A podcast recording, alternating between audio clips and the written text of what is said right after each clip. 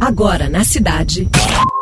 Cidade Sustentável. Cidade Sustentável. Produção e apresentação: Flávio e Ricardo Nere. E aí, gente do Cidade Sustentável? Em geral, elas e eles são ruidosos, bem presentes e muito animados adolescentes. Incomodados porque revolucionários.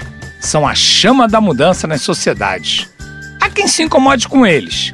A existência deles na sociedade é motivadora. Uma cidade sem adolescente é morna. No Brasil, são mais de 60 milhões com menos de 18 anos.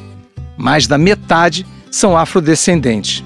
Essa gente tem direitos e deveres e precisam de condições para desenvolver plenamente seus talentos e potencialidades. Com todos os avanços, ainda há muito por realizar aos adolescentes brasileiros.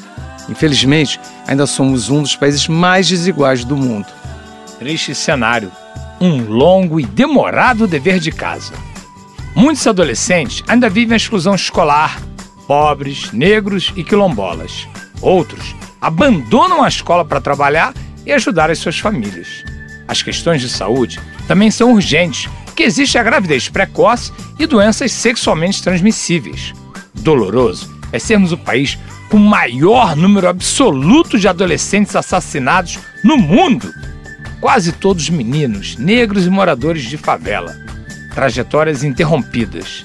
Derrota para o país. A sociedade tem que se mobilizar para enfrentar o problema e salvar a vida dos adolescentes. Eles podem desfrutar de várias oportunidades e desenvolver suas capacidades num ambiente seguro e propício.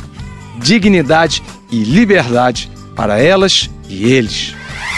Você acabou de ouvir. Cidade Sustentável. Sua dose semanal de sustentabilidade.